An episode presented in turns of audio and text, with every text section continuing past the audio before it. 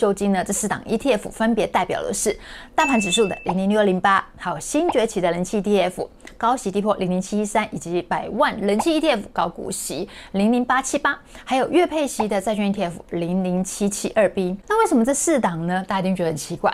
有三个原因，第一个呢，是因为零零六零八呢，它是大盘指数 ETF，那我们可以预期台湾未来的经济发展不会越来越烂，只会越来越好嘛，这很合理吧，对不对？所以投资它的目的呢，是为了赚取资本利的。